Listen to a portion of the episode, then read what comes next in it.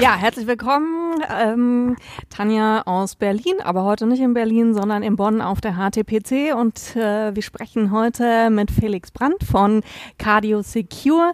Äh, Felix, willst du dich einfach mal vorstellen? Wer bist du? Was machst du? Ja, danke sehr.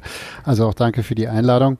Ich bin Gründer und Geschäftsführer von Cardio Secure. Wir sind im medizintechnischen Bereich unterwegs, ähm, App-basiert, ähm, Smartphone-basiert.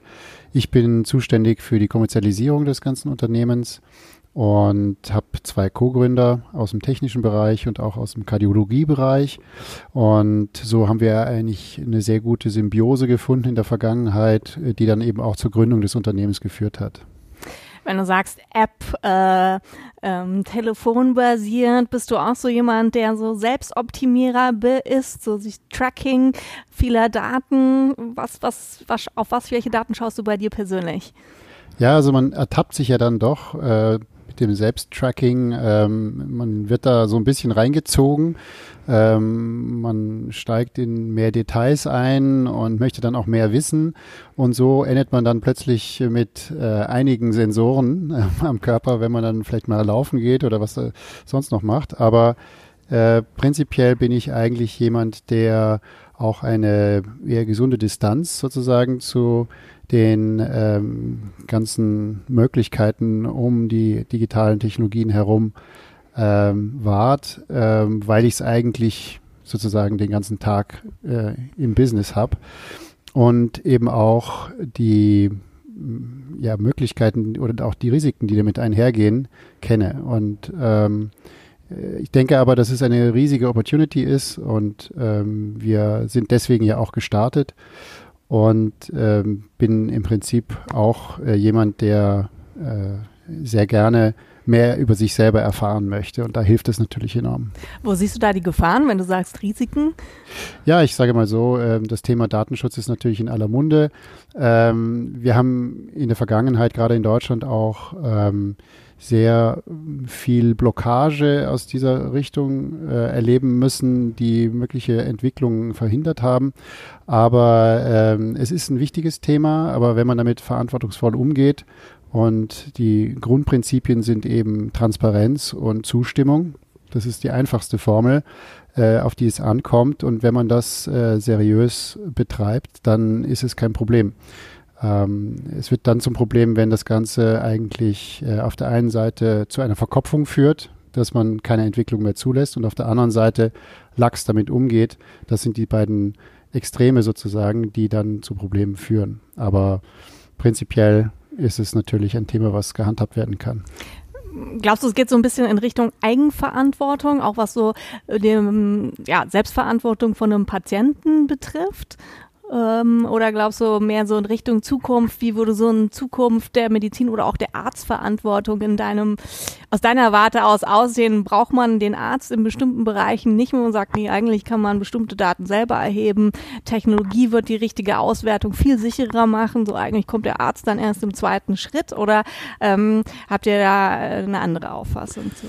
Also der Arzt ist ganz wichtig und das wird oftmals auch fehlinterpretiert, nicht von allen Ärzten, aber von manchen, äh, die das als einen Ersatz der ärztlichen Leistung äh, wahrnehmen. Ähm, ich denke, dass die vielen Technologien auch in dem Stadium, in dem sie sich heute befinden, eine unterstützende Maßnahme darstellen oder auch eine Möglichkeit bieten, ähm, Dinge zum zur Oberfläche zu führen, die sonst eigentlich nicht äh, gesehen wurden weil man einfach ähm, im richtigen Zeitpunkt eine Messung oder äh, Daten aufnehmen kann, ähm, die sonst so nicht verfügbar wären. Und das ist ein riesiges Asset, was die Prognosen und auch den ganzen Prozess von Patienten natürlich sehr positiv beeinflussen kann. Mm, wir sehen aber jetzt auch auf die Frage, wie Patienten eigentlich damit umgehen, ähm, einen sehr positiven Trend. Also ähm, auch vom Alter her ist man immer wieder überrascht, ähm, wie viele Menschen im Internet unterwegs sind, um Lösungen zu suchen. Und darum ist es so wichtig, das Thema auch zu adressieren, weil es ist für die einzelnen Personen fast unmöglich, die vielen ähm, Angebote, die es gibt, richtig einzuschätzen. Und das Gleiche gilt für Ärzte auch. Die haben eigentlich nicht die Zeit dafür, ähm, festzustellen, ist das jetzt eine seriöse App oder ist es kein seriöses Angebot. Ähm, und da sind natürlich jetzt Initiativen, wie sie jetzt auch äh, von unserem, unserem Bundesgesundheitsminister äh, angegeben werden oder, oder vorgegeben werden, ähm, wichtig, damit man diesen ganzen Ball mal ins Rollen bringt äh, und Möglichkeiten eröffnet. Aber zum Schluss ist es ähm, für Patienten eigentlich eine Güterabwägung, auch in Bezug auf Datenschutz. Ähm, es geht darum, die eigene Gesundheit äh, zu wahren oder eben äh, Risiken in irgendeiner Form ähm, zu einzugrenzen äh, für die Zukunft.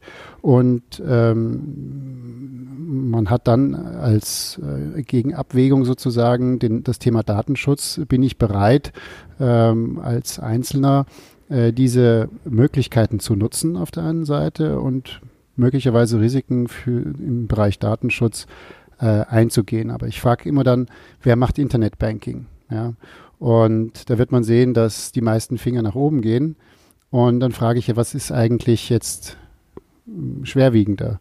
Äh, der Stand am Konto oder die Indikation? Ähm, das ist sehr individuell und eigentlich nur von dem Einzelnen zu beantworten. Und genau diese Abwägung passiert eigentlich. Und viele Patienten, die im Gesundheitswesen äh, nicht ihre Antworten bekommen, möglicherweise, ähm, gehen ins Netz und äh, machen ihre eigene äh, Recherche und suchen nach Lösungen. Und so ähm, ist man natürlich dann gleich mitten in dem Thema drin als Patient. Nicht? Ich weiß von dir, dass du sehr international bist. Du bist, glaube ich, zweisprachig und hast in Italien studiert. Hast du so aus dem Ausland was mitgenommen und gesagt, da sieht man das ganz anders, das Thema, haben einen ganz anderen Zugang zu Daten, Tracking, Patientenverantwortung. Äh, was ist so die internationale Perspektive, die du mitgenommen hast für dich? Ähm, ja, also es ist tatsächlich so, dass ähm, gerade auch in den ähm, ich sag mal, äh, Ländern wie Italien, äh, Spanien etc. Äh, werden die Dinge einfach gemacht. Ja, die äh, einzelnen Personen, ob das jetzt Patienten oder Ärzte sind, ähm, sind da durchaus offener, möglicherweise auch etwas verspielter, was äh, neue Technologien angeht.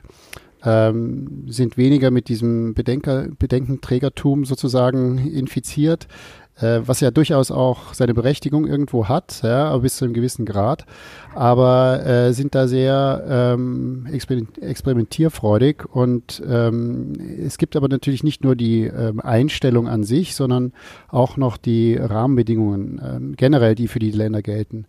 Und in Deutschland zum Beispiel hat man das Fernbehandlungsverbot, das ja sozusagen jetzt zwar auch äh, so äh, äh, noch Gültigkeit hat, aber eigentlich ähm, auch äh, möglicherweise äh, aufgegeben wird. Äh, in anderen Ländern Europas gibt es das überhaupt nicht. Und darum hat man ganz andere Entwicklungen durchlaufen. Es gibt dort Dienstleistungen, auch Frankreich, ähm, Italien, auch Niederlande etc., die es in Deutschland überhaupt nicht gibt. Und wir machen zum Beispiel auch einen Großteil unseres äh, Geschäftes im Ausland und nicht in Deutschland, genau aufgrund solcher historischen rechtlichen Rahmenbedingungen.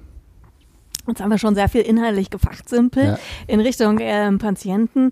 Mich würde eigentlich nochmal interessieren, was war eigentlich so die Uridee für dich zu gründen oder ähm, was, was ist für dich der Reiz am Unternehmerischen? Ja. Also ähm, ich bin ja von der Ausbildung her eigentlich Jurist äh, im englischen und im deutschen Recht und äh, habe immer in der Industrie gearbeitet und die Industrie hat mich eigentlich immer schon äh, fasziniert. Und äh, es ist so, dass ich einfach mit den äh, richtigen Menschen, sprich meine Co-Gründer, zusammengekommen bin an einem gewissen Punkt. Und ähm, ich natürlich jetzt keinen medizinischen Hintergrund hatte äh, mittlerweile zum Hobbykardiologen avanciert bin, muss ich dazu sagen, aber äh, hatte da äh, sehr starke Kompetenz bei meinen Partnern und die mir eben auch erklärt haben, äh, ja, die, die, Problematik gerade im äh, Kardiologiebereich, dass Patienten und Ärzte oftmals zusammentreffen und dann das Ereignis eigentlich gar nicht mehr greifbar gemacht werden kann, weil das Timing nicht stimmt. Das heißt, wir sind gestartet mit der Idee, ähm, Arzt und Patient dann zusammenzubringen, wenn es wichtig ist und auch wichtigerweise auseinanderzuhalten, wenn es nicht wichtig ist. Und in den Momenten, wo die Patienten Beschwerden haben, eine Möglichkeit an die Hand zu geben, festzustellen, ob dieser Prozess jetzt gestartet werden muss oder nicht. Und da gibt es halt app-basierten Feedback. Ja, ich muss einen Arzt sehen oder ich muss keinen Arzt sehen. Gibt es dann so eine Situation aus eurer unternehmerischen Erfahrung als Gründer, wo man sagt, das war jetzt wirklich die größte Herausforderung und vielleicht so einen Tipp auch hast in Richtung neuer Gründer, was, worauf sollten die achten? Das ist natürlich äh, vielfältig und es gibt eigentlich äh, bis heute auch noch äh, große Herausforderungen, ähm, auf die man Acht geben muss. Ähm, prinzipiell ist es so, dass ähm, die Timeline eigentlich die größte Herausforderung ist. Also das Timing insgesamt. Eigentlich das, was wir bei Patient und Arzt erreichen wollen, ist später für die gesamte Unternehmensentwicklung eigentlich ähm, ähm, das Um und Auf. Ähm, man kann das beste Produkt haben, man kann das beste Team haben, wenn das Timing nicht stimmt, dann und oftmals ist es auch eine Zufälligkeit, die damit hineinspielt, wie sich die Dinge im Markt entwickeln etc. Ähm, wenn das Timing nicht stimmt, dann ähm, ist die Entwicklung des Unternehmens auch ähm, maßgeblich davon beeinflusst. Ja.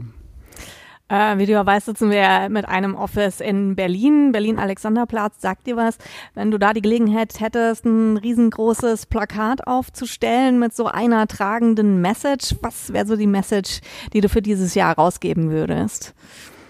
Ja, das ist natürlich eine gute Frage. Ähm, äh, ich meine, ich könnte jetzt einfach Produktwerbung machen, das wäre aber zu banal.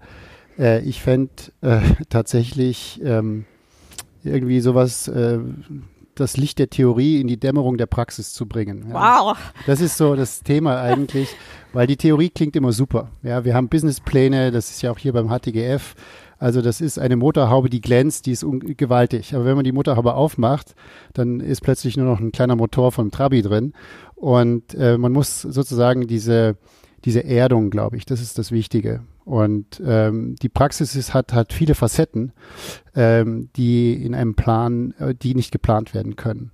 Und insofern denke ich, das ist eigentlich die Hauptaufgabe eines Gründers, dieses Licht zu überführen, sozusagen in die Praxis. Und das, äh, ja, äh, haben wir immer versucht, haben auch nicht immer damit Erfolg gehabt, aber äh, so über die Zeit, denke ich, hat es jetzt dann doch ganz gut gepasst.